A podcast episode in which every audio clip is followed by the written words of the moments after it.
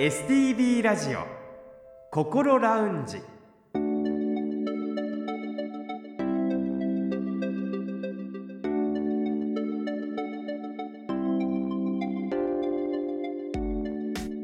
おはようございます。北本隆夫です。今朝も聞いてくださっていますか？この時間は本人でもさらに家族でもなかなか分かりにくい心の悩みについて一緒に考えていく番組心ラウンジをお送りします。心の悩みは本当に人それぞれだと思いますが同じような悩みを持ってらっしゃる方そして経験された方は他にも多くいらっしゃいます。そういった方たちと数多く接してきた専門家の方のアドバイスを中心に未来に向かって前向きな一歩を踏み出せるような情報をできる限りお届けしていきたいと思っています。この後8時15分までぜひ心ラウンジにお付き合いください。それでは今週も心ラウンジのアドバイザーをお迎えしましょう。札幌西区友メンタルクリニックの小誠代院長です。先生おはようございます。おはようございます。どうぞよろしくお願いいたします。よろしくお願いします。さて早いもので今週から9月に入りました。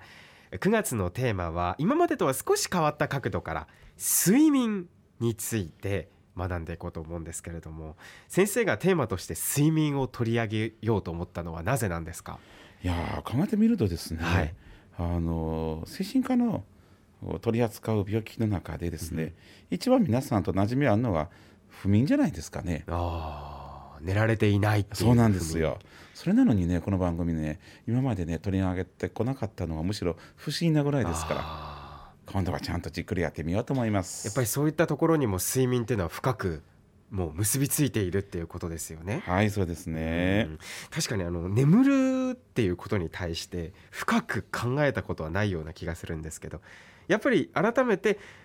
心の悩みと睡眠にこう関係があるっていうことは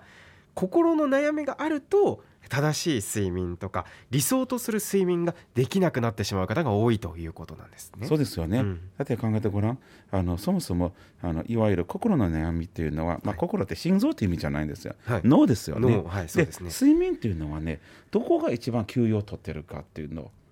脳なんですよ。だってね心臓動いてるでしょ、はい、ちょっと遅くなりますけども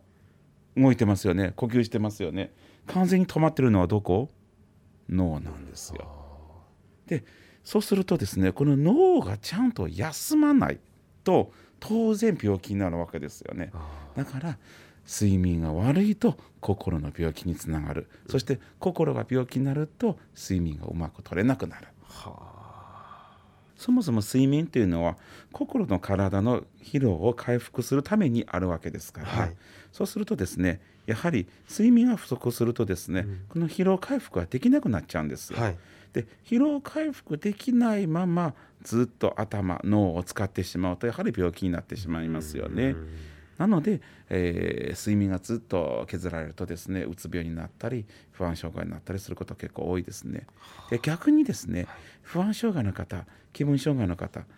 そのような方はですねやっぱり脳の働きがうまくいかなくなります。うん、で脳の働きがうまくいかなくなると睡眠がうまく取れなくなっちゃいますよね。で多くの場合はですね寝不足から病気になってそして病気になってますます寝不足になって要は眠れなくなってしまうこれ悪循環に入っていくことが結構多いですね。じゃあ実際に病気によって睡眠が不足してしまうこともあるっていうかなり多いです。そして、えー、不眠ほどではないですと実は病気によって過眠になる方も結構多いですね。具体的に言うとどういったものがありますか？えーとですね例えばうつ病の場合はですね眠れないって歌える方も結構多いですけれども実はですね、えー、日中とにかく眠くて寝ても寝ても疲れが取れない頭ぼーっとするという方も結構多いと思います。そうなんですね、はい、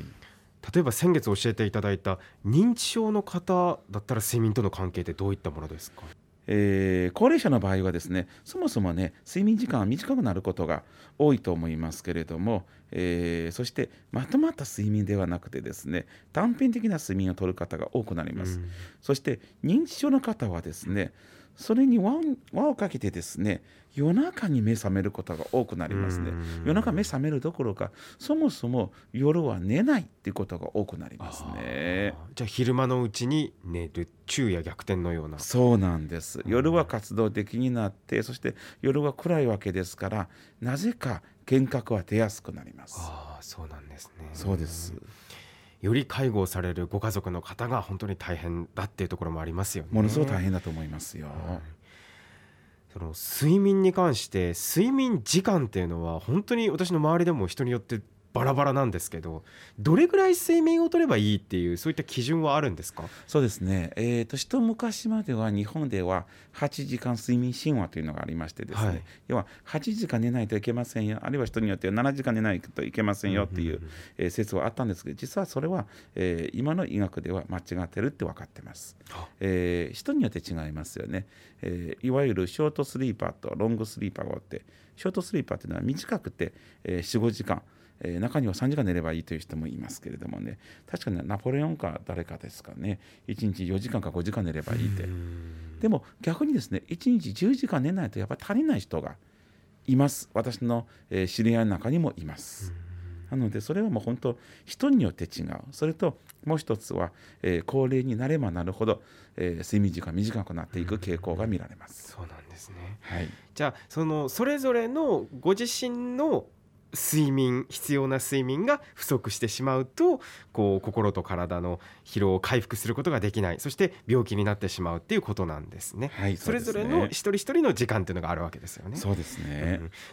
こう睡眠不足を放置していると具体的にどのような影響が出てくるんですか？そうですね。人間を一つの機械に考えるとですね、はい、やはりところどころ休ませてあげないと壊れてきますよね。で壊れ方が機械によって全然違いますし人間でもそうなんですけど実はありとあらゆる病気が睡眠と関係あると言われています。えー、皆さんにとって、えー、身近な病気だと例えば生活習慣病肥満糖尿病高血圧、えー、脂質異常症これ全部睡眠によってね悪化することがありますね。それから先ほどもの話も出てきましたけども、はい、やっぱ精神疾患は睡眠不足によって引き起こされることものすごく多いです。あの8月14日の放送で生活習慣病の予防自体があの血管性認知症の予防につながるというお話をされていましたけれどもということは適度な睡眠というのはこの血管性認知症の予防にもつながるっていうことなんですそうです。はあからもう寝ることはですね絶対侮ってはいけませんちゃんと寝寝た方がいいと思いますよ。実際にこうご自身でああ今睡眠不足だっていうことを自覚している方っていうのはどうしたらいいんでしょうかね。そうですねまずはですね、えー、その人が、えー、今どのような睡眠障害になっているのか、どこに問題なのかをちゃんと診断することから、えー、始めますね。その診断の結果によってアドバイスが違ってきます。それってどんな診断があるんですか？そうですね。あのよくね、えー、最低限これだけ聞きますね。床に入るのが何時、うん、起きるのは何時、うん、そしてここはね、えー、皆さんええと思うかもわかんないですけどもあのまあ特に例えば先生10時に入るあの床に入る11時に、えー、寝る。じゃあそれはですね眠くなったら寝るの？それとも時間だから寝るのって必ず聞くようにしていますよね。それは、えー、その人の生活習慣によって答えは違ってきますよね。それから寝不足っていう人が多いですけど先生私寝不足ですって言うんですけれども、はい、えー実は寝不足はですね、えー、具体的にもっと聞いていくと先生ね私ね6時間しか寝てないんですよ。5時間しか寝てないんですよ。横になってから3時間も起きてるんですよ。寝つかないんですよ、でも寝不足っていうのは実はそれで診断されるわけじゃないんです寝不足はねもっとシンプルもっと簡単。誰でも診断できる。どうやって診断するか。要は日中眠くなるかどうかですよだって腹減ってるっていうのはどうし定義されるの？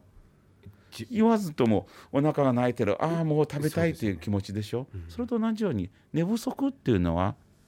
眠いからですよ。日中眠くなったら寝不足です。逆に言うと日中眠くなかったら寝不足でも何でもないんですよ。大丈夫です。とおっしゃいます日中の眠たくなるその頻度が高いってことですか？その夕方ぐらいにああちょっと一瞬眠たいなっていうのではないですよねもちろん、ね、それぐらいだったら大丈夫です、うん、それとあの食後特に昼食後ね眠くなるのはね大したことないです、うん、普通です、うん、だけどやっぱり頻繁に眠くなる。なんかいつもぼーっとしていつでも寝れる。それがねやはり寝不足だと思いますね。そうなんですね。はい。実際に先生も多くの患者さんと接してこられてうまく眠ることができないって相談にいらっしゃる方にはどのようなアドバイスをされているんですか？そうですね。先ほどあの申し上げましたようにまずうまく眠れないというのは、えー、どういったパターンの睡眠障害なのかを分析していきますね。はい、そしてそのえー、結果によっては、えー、睡眠習慣の是正要はアドバイスをして、こうしましょうよって、うん、えー、いうこともあればですね少しお薬を使って、えー、治していく場合もあります。これ人によって違いますね。その是正をしていくって今おっしゃいましたけどそれは具体的にどういうことなんですか？そうですね。これもねやっぱりね人によって違いますけれども私個人的に一番多くアドバイスしているのはですねやはり決まった時間に寝ないことですね、はあ、決まった時間に寝ない。そうです。眠くなったら寝ましょう。眠くなるまでは起きててもいいんじゃないのかなって、はあ、そうなんですね。はい。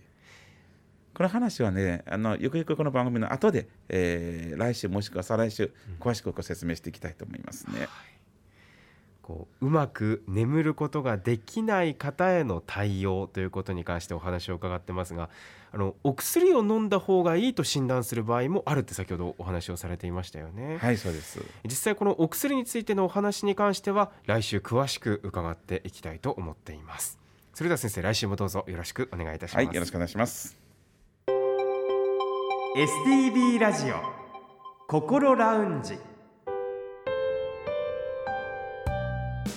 STB ラジオ心ラウンジ今回は9月のテーマ睡眠に関して病気との関係性そして睡眠不足は放置してはいけないというお話を伺いました。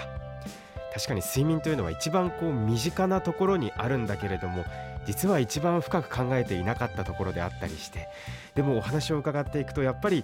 こう生きていく上で今後の人生を考えた上でしっかりと考えて向き合っていかなければいけないところなんだと感じました。この番組では皆さんからのメッセージを受け付けています。9月は引き続き睡眠をテーマにお送りしてまいりますのでこの睡眠に関連する質問や体験談番組の感想などもお送りください。メールアドレスはこう先生にちなんでこうアットマーク stv.jp アルファベットの小文字で ko アットマーク stv.jp ファックスやお手紙については STB ラジオのホームページをご覧ください。なおお送りいただいたメッセージは個人を特定できない範囲内でその一部を番組でご紹介させていただく場合がございます。あらかじめご了承ください。そしてこの番組はこれまでの放送回をすべてポッドキャストで配信しています。パソコンでもスマートフォンでも STV ラジオのホームページにあるポッドキャストから心ラウンジを選んで聞いてみてください。Spotify や Apple Podcast でも聞くことができます。それでは STV ラジオ心ラウンジまた来週お会いしましょう。北本隆夫でした。